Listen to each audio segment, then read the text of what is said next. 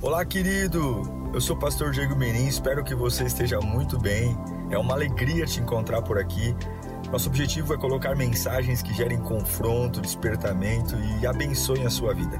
Em instantes você vai ouvir um sermão e eu espero de verdade que Deus fale com você. Se você puder também me siga nas minhas redes sociais, sempre estamos colocando conteúdos que gerem confronto e inspiração. Eu desejo um bom sermão para você e que Deus te abençoe sempre.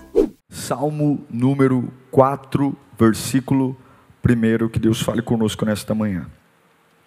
Diz assim: Responde-me quando clamo, ó Deus Responde-me quando clamo, ó Deus, que me fez, me faz justiça. Dá-me alívio da minha angústia. Tem misericórdia de mim e ouve a minha oração. Vou ler novamente. Responde-me quando clamo, ó Deus, que me, fe, me faz justiça. Dá-me alívio da minha angústia. Tem misericórdia de mim e ouve a minha oração. Deus, Obrigado pelo privilégio de, nesse último mês de 2020, no primeiro domingo, termos a linda oportunidade de ouvirmos a tua voz mais uma vez. Muitos, lamentavelmente, não chegaram até aqui. E quando digo não chegaram, não me refiro a morrer fisicamente, mas não chegaram porque a fé deles não suportou esse ano. Alguns ficaram pelo caminho Alguns se perderam nos seus pensamentos, mas nós estamos aqui. Obrigado por nós nos sustentar, Pai. E muito obrigado por permitir que o Teu Espírito Santo nos lembrasse da Tua palavra. Como é preciosa a Tua palavra. Como é preciosa. Amém. O salmista diz que na angústia, ele pede que o Senhor lembre dele. Eu queria comentar com você hoje, dentro desta oração do salmista, pedindo ao Senhor alívio no meio da angústia. Dizer que algumas versões nossas atuais não são reais. Eu conheço muitas pessoas que são fortes, são muito fortes, mas hoje estão muito fracas mas não deixaram de ser fortes. Conheço pessoas que são muito felizes, a marca delas é a felicidade, mas nesse momento, elas não estão nem se parecendo com alguém que é feliz. Contudo, não quer dizer que elas não sejam felizes. Nenhuma fase pode apagar a sua essência. Eu queria ler um texto com vocês, baseado no profeta Elias, em 1 Reis, capítulo 18, versículo 41. 1 Reis 18, 41. Diz assim: E Elias disse a Acabe: Vá comer e beber, pois já ouço o barulho da chuva pesada. Acabe foi comer e beber, mas Elias subiu até o alto do Carmelo, dobrou-se até o chão e pôs o rosto entre os joelhos. Vai e olhe na direção do mar, e disse ao seu servo. E ele foi e olhou, não há nada lá, disse ele. Sete vezes mandou Elias: Volte para ver. Na sétima vez, o servo disse: Uma nuvem tão pequena quanto a mão de um homem está se levantando do mar. Então Elias disse: Vá dizer a Acabe: Prepare o seu carro e desça, antes que a chuva o impeça. Enquanto isso, nuvens escuras apareceram no céu e começou a ventar e começou a chover forte. E Acabe partiu de carro para Jezreel o poder do Senhor veio sobre Elias, e este, prendendo a capa com um cinto, correu à frente de Acabe por todo o caminho de Jezreel. O capítulo 18 de 1 Reis mostra Deus chamando o profeta Elias, dizendo a ele que ele deveria encontrar o rei Acabe, porque Deus mandaria chuva novamente. Por conta da incredulidade do povo e da dureza do coração, Durante três anos e meio, Deus impediu que chovesse em Israel. Mas agora Deus queria fazer chover de volta. E Deus manda Elias buscar o rei Acabe. E ali é proposto, em cima do Monte Carmelo, um desafio. O profeta Elias dá um, um recado para o rei dizendo: Me encontre no Monte Carmelo com os seus profetas de Baal, e o Deus que responder com fogo, seja o meu Deus, ou seja o Deus de vocês, Baal, esse é o Deus verdadeiro. Era um desafio de vida e morte. O Deus que falhasse, aquele que o clamou seria morto pelo adversário.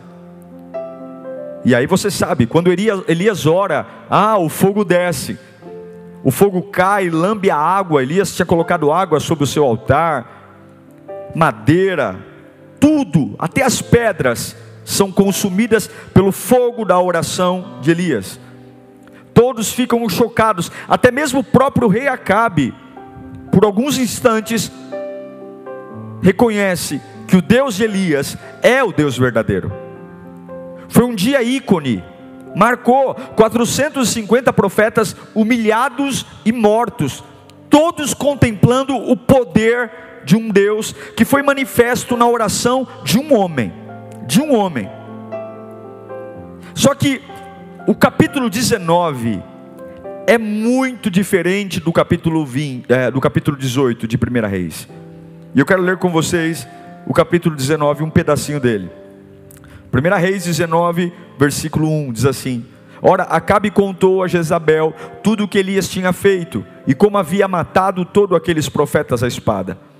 Por isso Jezabel mandou um mensageiro a Elias para dizer-lhe que os deuses me castiguem com todo o rigor, caso amanhã, nesta hora, eu não faça com a sua vida o que você fez com a deles. Elias teve medo e fugiu para salvar a vida. E em Berseba de Judá, ele deixou o seu servo.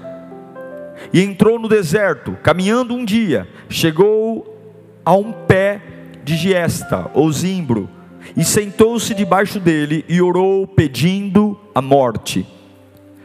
E ele diz: Já não tive o bastante, Senhor. Tira a minha vida. Não sou melhor do que os meus antepassados. Depois se deitou debaixo da árvore e dormiu. E de repente, um anjo tocou nele e disse: Levante-se e coma. Elias olhou ao redor e ali, junto à sua cabeça, havia um pão assado sobre as brasas, brasas quentes e um jarro d'água. Elias comeu, bebeu e deitou-se de novo.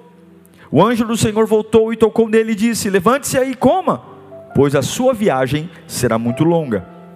Então ele se levantou, comeu e bebeu e fortalecido com aquela comida, viajou 40 dias e 40 noites até que chegou a Horebe, monte de Deus, até aqui. É impressionante. O Elias do capítulo 18 é dinâmico, ousado, valente, guerreiro. Ele não precisa de companhia para orar. Ele enfrenta 450 homens sozinho. Agora, o Elias do capítulo 19 é depressivo, medroso, covarde, cansado e desiludido. A destruição da força de Elias, o que fez o Elias do capítulo 18 ser totalmente diferente do Elias do capítulo 19, começou pela boca de uma mulher chamada Jezabel. Jezabel era uma estrangeira, uma mulher fenícia, que se casou com o rei Acabe por conta de um acordo político entre países. Jezabel ocupa agora o cargo de rainha porque se casou com o rei Acabe.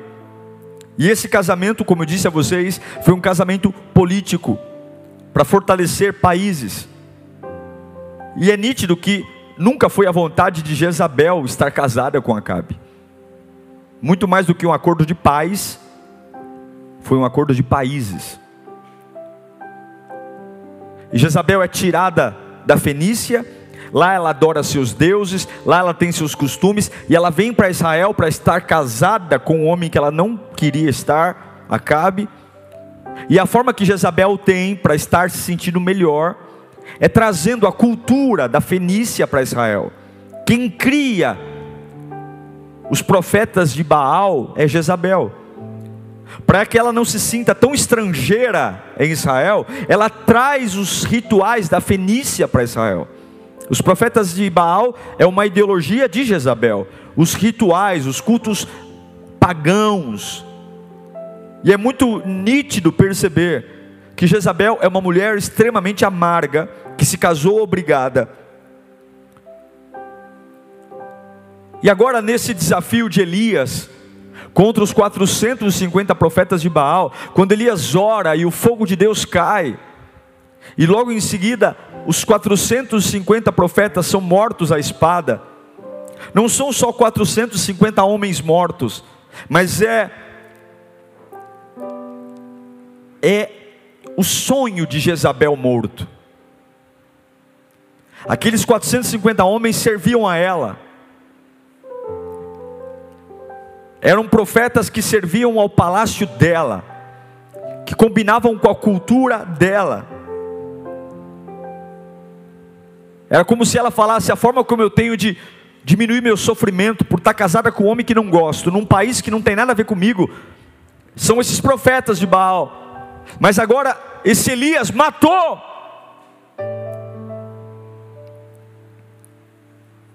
E aí, ela libera uma palavra. Ela diz que vai matar Elias.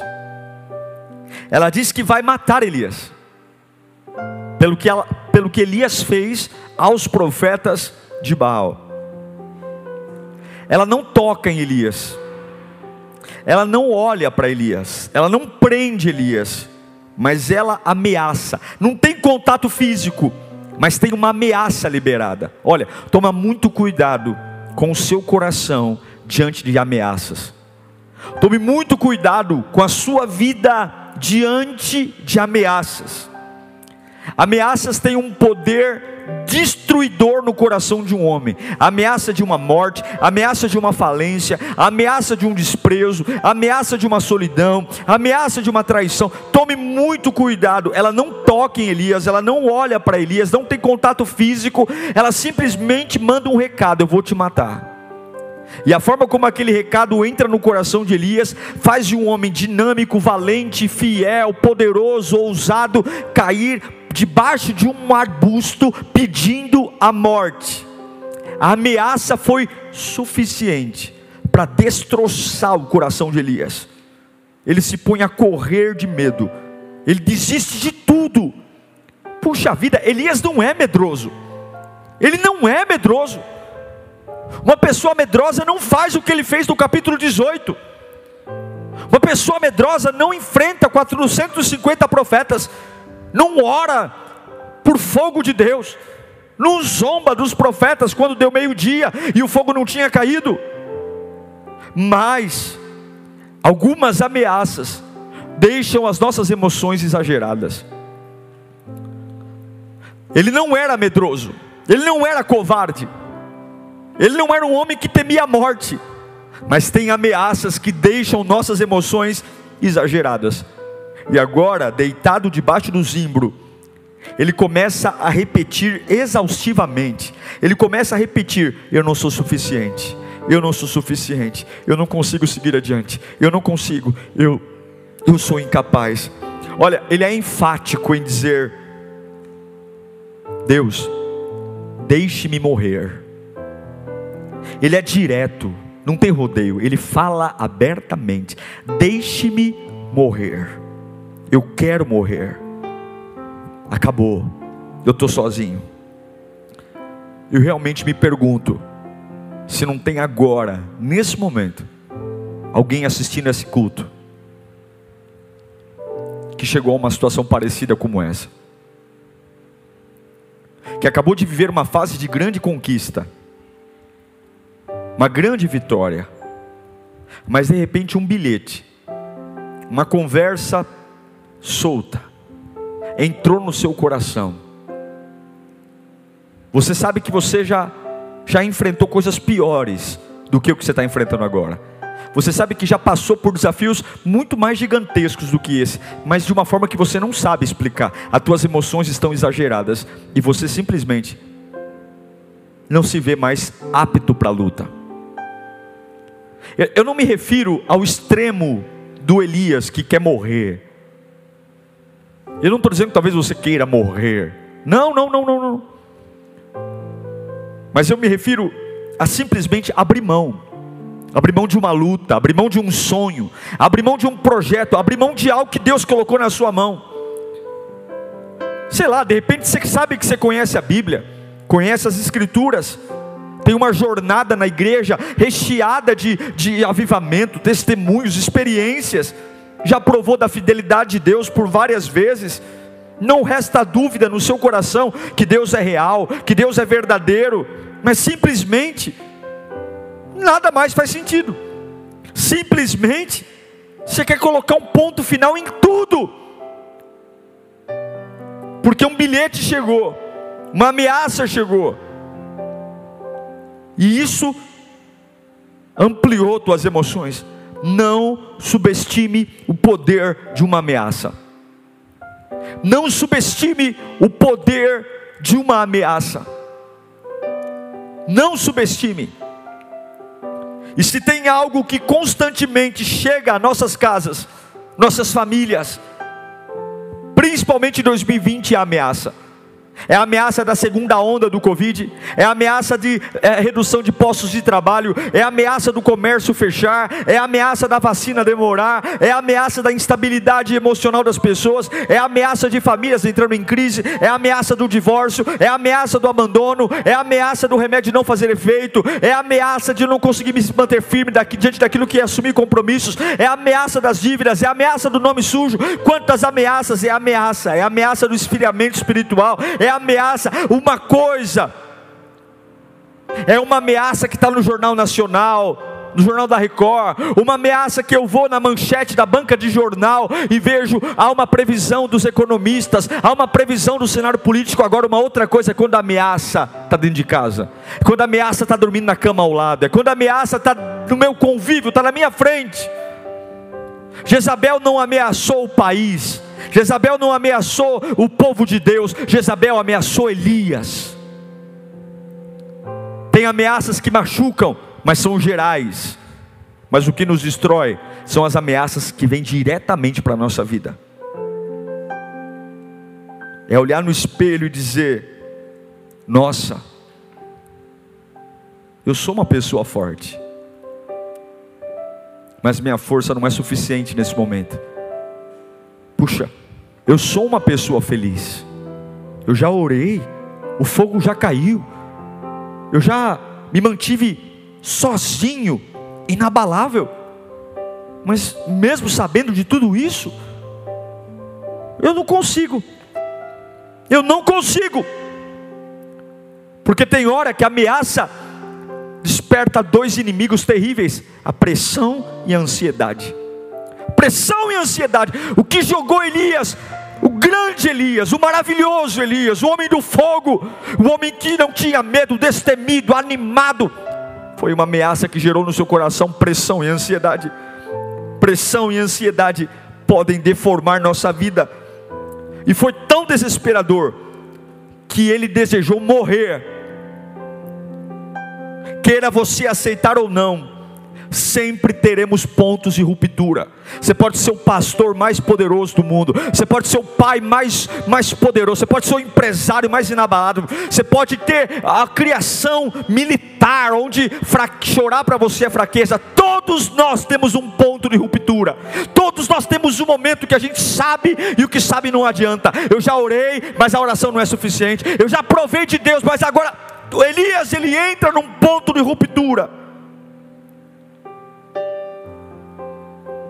E essa postura de Elias não é nada que combine com aquilo que nós idealizamos com um homem de Deus capaz, uma pessoa capaz, uma pessoa fiel. Mas nós temos que nos lembrar que Deus não nos aceita só quando somos fortes. Você tem que se lembrar que Deus não tem orgulho de você só quando você é poderoso. Deus também ouve as nossas orações quando nós nos sentimos derrotados, cansados, quando nós não temos sequer força. E tudo que Elias está sendo é sincero. Qual é o problema em ser sincero? Qual o problema? Por que, que nas nossas igrejas, por que, que na nossa fé a sinceridade não é real? Eu só posso ser sincero quando estou bem.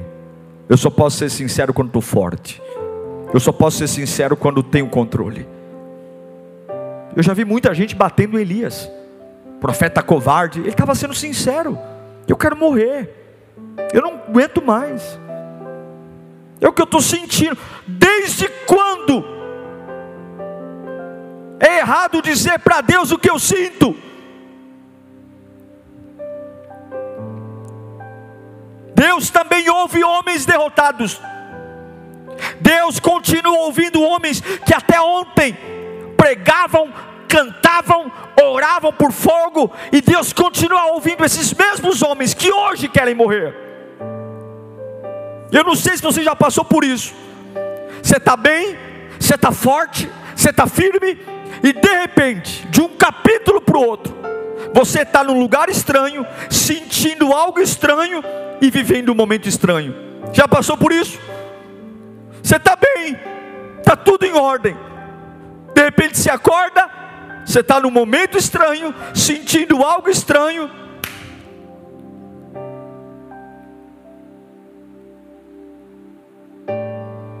E um momento estranho. Esse é um conflito pesado, mas é isso que Elias está vivendo. O discurso melancólico. Eu quero te fazer uma pergunta. Vem aqui perto aqui. O que, que você faz?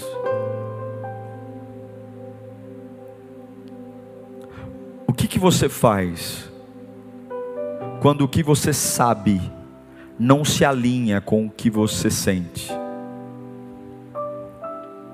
O que você faz quando o que você sabe não combina com o que você sente? Você sabe que Deus é maravilhoso. Você sabe que a oração pode tudo. Você sabe que a adoração transforma. Você sabe que Deus é fiel. Você sabe. Mas você não sente nada disso. Você não sente que Deus vai te ajudar. Você não sente que o teu louvor muda nada. Você não sente que a adoração é poder. Você não sente. É o que Elias está vivendo. Não resta dúvida que Elias sabia o poder de Deus. Ele tinha acabado de orar e ver o fogo de Deus cair. Ele tinha acabado de orar o céu abrir, chover, e ele viu a nuvem. Ele sabia. Ele viu os profetas morrendo um a um. Mas e daí? Agora, o que ele sabe não se alinha ao que ele sente. Intelectualmente, Deus está lá. Deus está lá. Mas emocionalmente, eu quero morrer.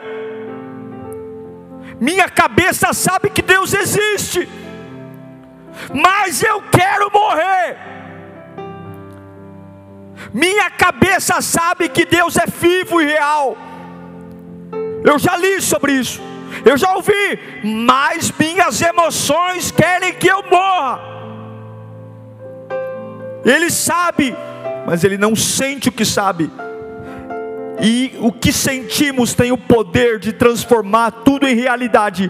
Tome cuidado com o que você sente, porque o que eu sinto pode transformar uma ilusão em realidade ao ponto de um homem deitar e pedir a morte, mesmo minutos antes ter feito um dos maiores milagres de toda a história humana. Como você consegue voltar a lutar vivendo assim? Como? Como que eu consigo me erguer disso, pastor? Como que eu consigo me erguer quando eu vivi uma vida inteira na igreja? Já preguei, já cantei, já orei, já fui falei em línguas, já me batizei, já ceiei, já fui para jovens, já cantei, já preguei. E o que eu sinto hoje é que nada disso é real. Elias ajuda todo mundo. Elias é contra os profetas de Baal. Elias é ora como poucos oram. Elias corre, eh, corre para frente do desafio. Elias ele, ele é poderoso. Elias é ousado. Elias ele ironiza com as 150 profetas. Elias é o homem que do desafio, mas agora ele está cansado e não tem nada, nada de errado em estar tá cansado. Não existe nada de errado em estar cansado. Nada de errado. Versículo 5 do capítulo 19. Diz: Depois se deitou debaixo da árvore e dormiu. A sensação que eu tenho, a sensação que eu tenho, é que é como se ele falasse assim: olha, eu não estou conseguindo acompanhar o ritmo da minha vida. Eu não estou conseguindo.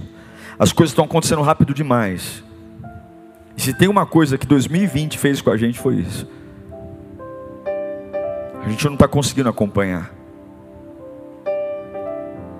Porque nem de longe o cara do capítulo 18 se parece com o cara do capítulo 19.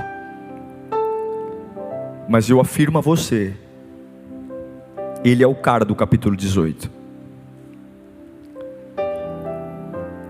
Ele não se parece com o cara do capítulo 18. Mas o cara do capítulo 18 ainda está lá. Eu quero dizer que talvez hoje você não se parece nem de perto, ou nem de longe, com quem você já foi um dia. Mas quem você já foi um dia, está aí ainda. Quem você já foi um dia, está aí ainda. Ainda existem milagres poderosos em você. Ainda existe uma alegria inabalável em você. O cara do capítulo 19, o Elias do capítulo 19 está derrotado, frustrado, mas o Elias do capítulo 18, em algum lugar ainda está lá. Ainda está lá. Ainda está lá. Ainda está lá. Eu quero liberar uma palavra profética para você. Se você está vivendo o Elias do capítulo 19 hoje. Se você abrir mão da luta e fala, já era, pastor, eu não quero mais lidar com isso, eu não quero mais, eu não quero mais, eu não quero mais tocar nesse assunto, eu não quero, eu quero que você entenda: o cuidado de Deus é permanente. Levante sua mão para cá. O cuidado de Deus é permanente. Você está se sentindo derrotado? O cuidado de Deus não se altera quando você não se sente forte. O cuidado de Deus não se altera quando você simplesmente não tem. O cuidado de Deus é permanente. Guarda isso no seu coração. Oh meu Deus do céu, eu caí hoje. Eu falei, o cuidado de Deus é permanente. Mesmo foragido, mesmo desanimado, mesmo desacreditado, mesmo querendo morrer, Deus estava lá cuidando dele. Deus estava lá cuidando dele. Ele não se parecia como um vencedor, ele não se parecia como alguém nobre, ele não se parecia como um grande profeta, ele se parecia como um mulambento depressivo, mas o cuidado de Deus é permanente. Ninguém se coloca nas mãos do poderoso ficará sozinho. Ninguém um dia se entregou a Deus de corpo e alma ficará sozinho. Você pode estar vendo uma fase descaracterizado de tudo que você já foi um dia. E eu declaro: abra bem teus ouvidos para que o diabo não te deixe surdo agora. Abre bem teus ouvidos. O cuidado de Deus é permanente. Ele é permanente. Você está numa prisão, você está no manicômio, você está no meio de uma UTI, você está jogado, você está numa biqueira. Ah, pastor, um dia eu servi a Deus. Se você trouxer a memória o que te dá esperança, eu quero declarar essa palavra: o cuidado de Deus é permanente. Quando ele acorda, tem pão. Quando ele acorda, tem água. Deus não tem lá uma surra nele. Deus não tem lá um tapa na cabeça. Deus não tem um murro no olho. Deus tem pão e água. Porque até mesmo quando eu pareço um derrotado, o cuidado de Deus está lá. Quero declarar também que além do cuidado ser permanente, levante sua mão para cá. Deus se interessa pelos nossos problemas. Aleluia. Deus se interessa.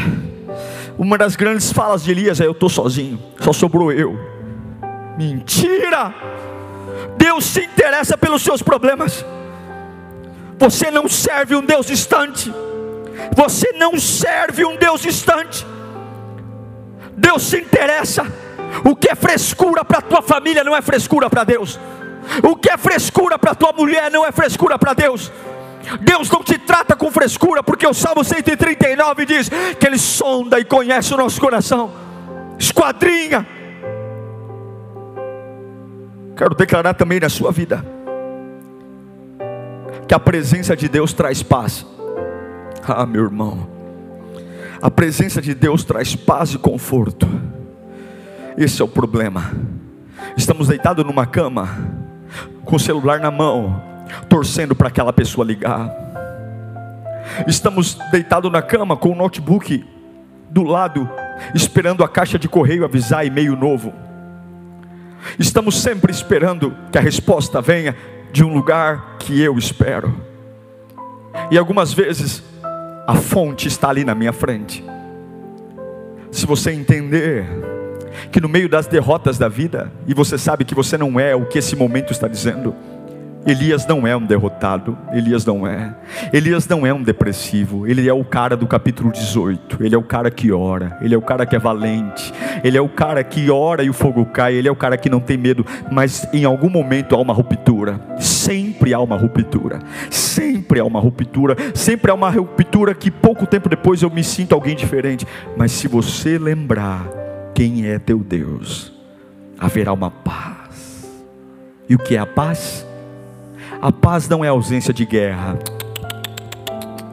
A paz não é que as pessoas vão calar a boca. A paz não é que o diabo me atacará menos. A paz é uma força que me faz continuar apesar da guerra. A paz não é que as coisas ficaram mais fáceis. A paz não é que a vida se tornou mais doce, mais colorida.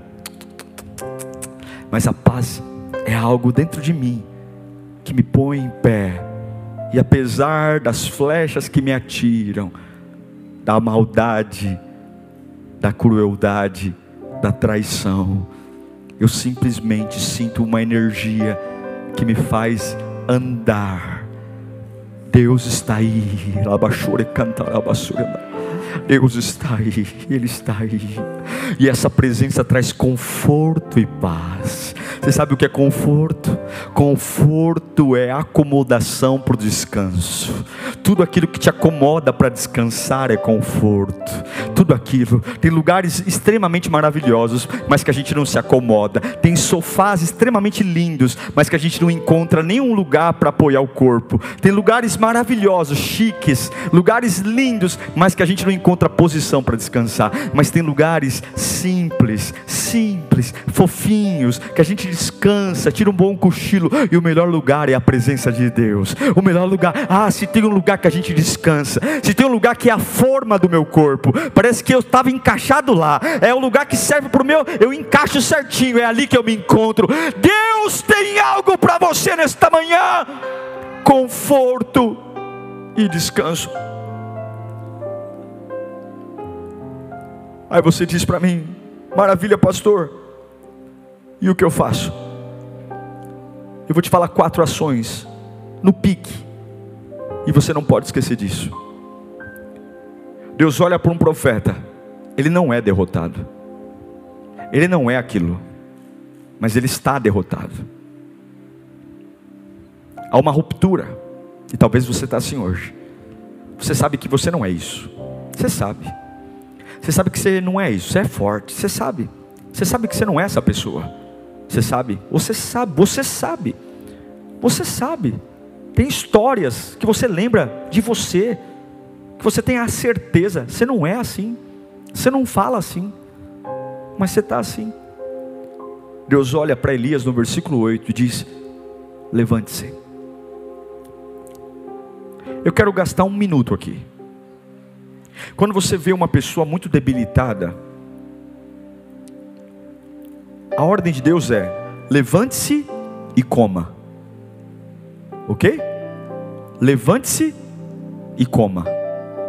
Repita comigo: levante-se e coma. De novo: levante-se e coma. Como é que nós tratamos as pessoas que nós encontramos que estão doentes, depressivas?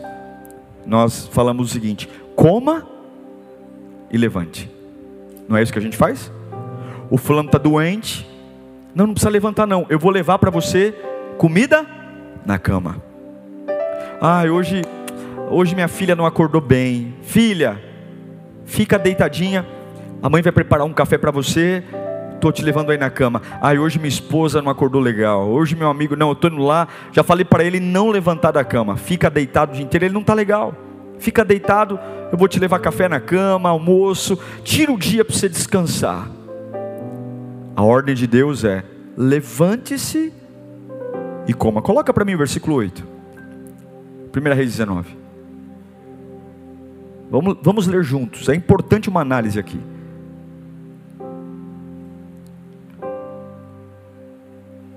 Não é antes. Deixa eu achar aqui.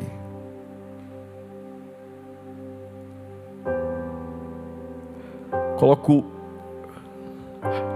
Coloco sete. Isso. O anjo do Senhor voltou e tocou nele e disse: Levante-se e coma. Aqui está um segredo daqueles que vencem. Deus não tem dó do que você está passando. Porque nada que você está passando é maior do que a tua força. Nada. Nada.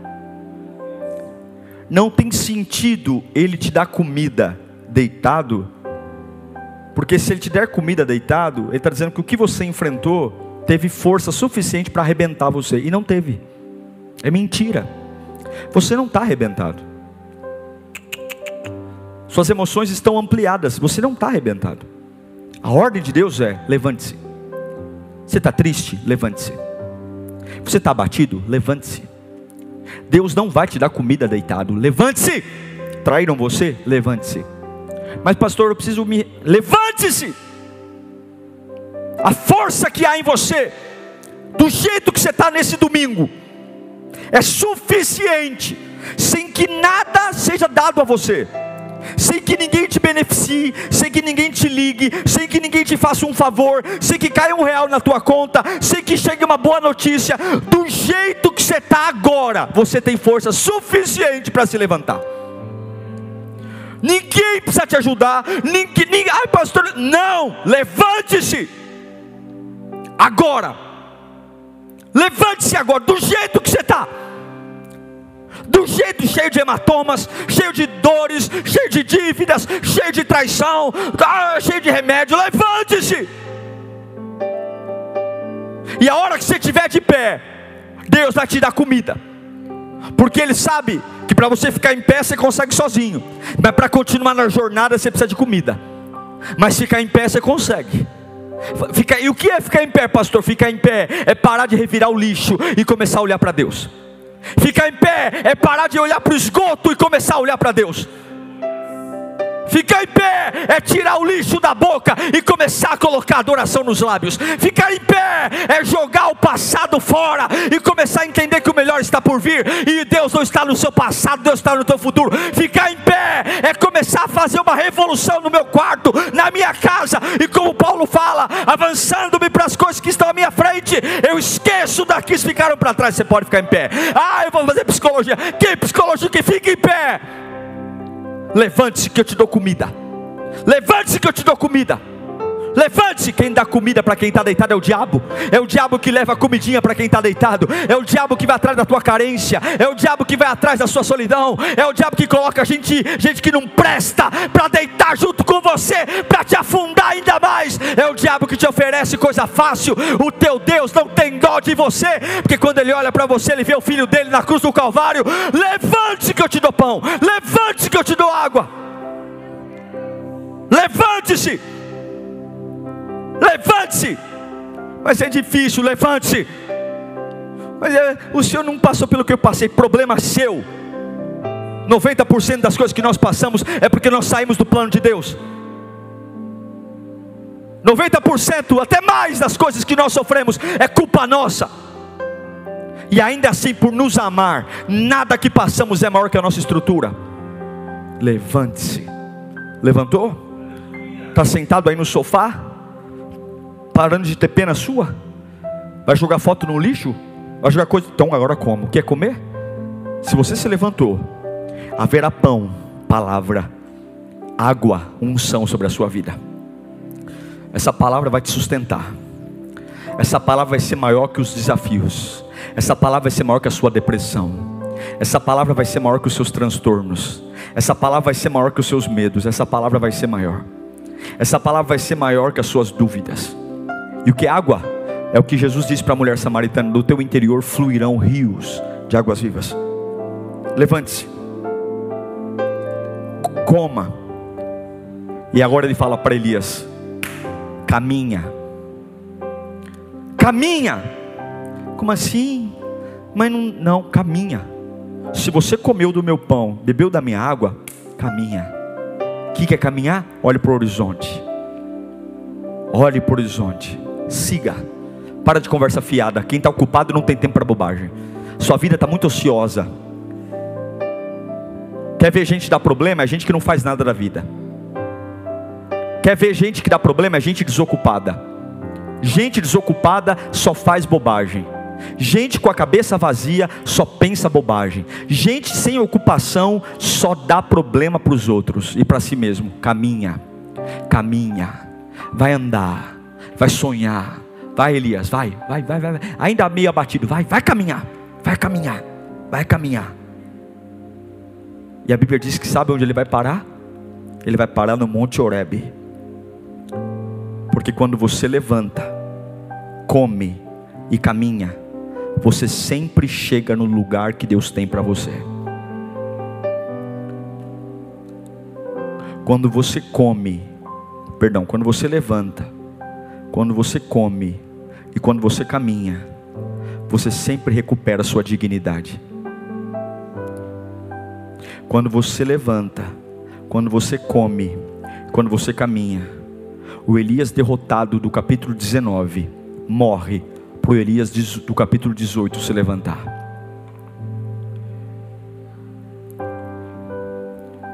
Quem é você hoje? Quem é você? Quem é você?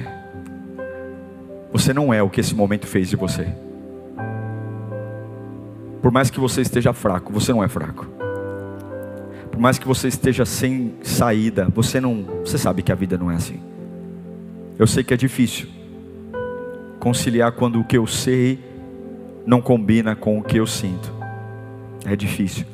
Quando a minha cabeça diz Deus é fiel, Deus é fiel, e as minhas emoções falam já era. Qual foi a ameaça que arrebentou você? Qual foi a ameaça que jogou você de alguém forte, como você era forte, como você era corajoso, como as pessoas te ouviam, pessoas vinham de longe para te ouvir. Você era uma, uma rocha, uma coluna, e de repente, de repente, caiu. Não dá nem para entender. Porque algumas vezes há um ponto de ruptura a gente cansa, mas o cuidado de Deus está lá.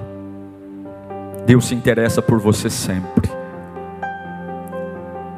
e os planos de Deus não morreram. Eu vejo pessoas aqui se levantando agora. Eu vejo mulheres abatidas, respirando fundo e dizendo: Chega, basta, eu vou me levantar. Como assim? O que, que aconteceu? O juiz falou? Não, ninguém falou nada, eu estou me levantando. O fardo não é maior que eu posso suportar. Eu estou vendo jovens desempregados que estudaram e não conseguiram emprego na área, e agora ouvindo essa palavra, o Evangelho está pulsando na alma, dizendo: acabou, eu vou me levantar. Segunda-feira eu estou na rua de novo com o currículo na mão. Eu estou vendo. Eu estou vendo famílias extremamente cheias de rupturas, inimizades. E agora o marido olhando para a esposa dizendo: Deus está falando com a gente, Deus está falando com a gente, Deus está falando com a gente, vamos nos levantar. A gente não tem a casa certa ainda, eu não sei como lidar com você, você não sabe como lidar comigo, eu te magoei, você me magoou, mas uma coisa é certa: nós vamos levantar para comer pão e água. Nós vamos levantar. Eu estou vendo, eu estou vendo crentes que serviram a Deus muito tempo e caíram no pecado, oh meu Deus, se afundaram no erro, mas estão vindo essa palavra dizendo: Eu vou me levantar, eu vou me levantar, agora eu vou me levantar, eu vou me levantar, e a hora que eu me levantar, o fogo vai descer, Deus vai me dar pão e água. Eu estou vendo, eu estou vendo pessoas que estão depressivas, depressivas, que não se conhecem nem higiene, fazem mais, e vão se levantar, e a mãe vai dizer: O que aconteceu, menina? Essa hora você sempre está deitada, essa hora você sempre está na cama. Quem que aconteceu? Quem que te prometeu algo? Ninguém me prometeu, não. Estou me levantando amanhã. Estou me levantando, ainda tremendo, ainda com medo. Estou me levantando, porque a hora que eu me levantar, Deus me dá comida. Deus não dá comida a homens caídos. Levante-se, Elias, e coma. Feche os seus olhos. E Deus está aqui. Deus está aqui. Há um poder na unidade. Há um poder em orar juntos. Há um poder. Há um poder. Há um poder em concordar um com os outros. Volte para a sua luta. Volte para a sua luta, volte para a sua luta. Deus está entrando na sua casa agora. Eu creio, irmão. Eu não estou aqui fazendo um programa de TV, eu estou pregando o Evangelho. E eu tenho certeza que essa palavra está entrando aí na sua casa agora. Essa palavra está mexendo com o seu coração. Eu preciso me levantar, eu preciso me levantar para comer, eu preciso. Eu preciso me levantar, eu preciso me levantar, eu preciso, eu não sou, eu não sou, eu não sou isso, eu não sou, eu não sou. Eu preciso me levantar, eu preciso me levantar, eu preciso me levantar. Abaixure cantar, abaixure andalabacá. Feche os seus olhos agora. Você sabe o que está acontecendo dentro de você. Você sabe, você sabe, talvez você está sentado na sala com mais pessoas. Você não precisa falar alto, não. Fecha só os seus olhos. Fecha os seus olhos bem, bem, bem, bem discretamente aí. E começa a dizer dentro de você: Eu vou me levantar agora. Eu vou retomar minha luta, eu vou me levantar. Eu vou me levantar. A conta bancária ainda está. Eu vou me levantar, eu vou me levantar. A conta bancária está no vermelho, eu vou me levantar. Eu vou me levantar. Ura, baixura, canta lá, baixura, na lá, eu, eu vou me levantar. Eu estou vendo, eu estou vendo gente se levantando pela fé. Eu estou vendo eu estou vendo Elias, meu irmão, aconteceu, eu sei, eu sei que aconteceu, eu sei que foi, eu sei que para algumas pessoas não é nada, mas para você foi muito, eu sei que para algumas pessoas é bobagem, mas para você foi forte. Eu sei que aquele recado de Jezabel arrebentou você, mas Deus está aí, Deus se importa com você, Ele está aí, Ele está aí, Ele está aí, Ele está aí, Ele quer dizer, está aqui o pão fresquinho, está aqui a água, mas levanta, levanta, levanta, levanta, levanta, levanta, levanta, levanta! Uriacante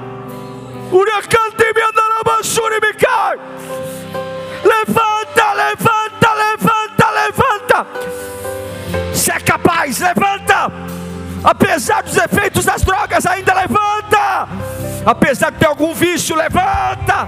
Porque a hora que você comeu pão, e a hora que você beber da água, Elias caminhou 40 dias, sustentado por aquele pão e por aquela água. A hora que você comer, meu irmão, nada te para, nada te segura. Oh, uns confiam em carros, outros em cavalos, mas nós fazemos menção do nome do Senhor. Pai, eu oro agora pelos teus filhos. Eu oro agora para todo espírito de morte, todo espírito suicida todo espírito que tem me dito, pede a morte, pede a morte, pede a morte, desiste, diz que é muito, diz que você quer morrer, diz que acabou, em nome de Jesus, agora a palavra entra no meu coração. Deus está aqui, Deus está aqui, haverá paz, haverá paz, paz, paz, apesar da fúria das pessoas, apesar do ódio, apesar das traições, apesar da guerra continuar, eu vou me sentir energizado para ir conforto, conforto. Eu vou deitar no colo do Pai, eu vou deitar no colo do Pai, eu vou deitar abaixo de minha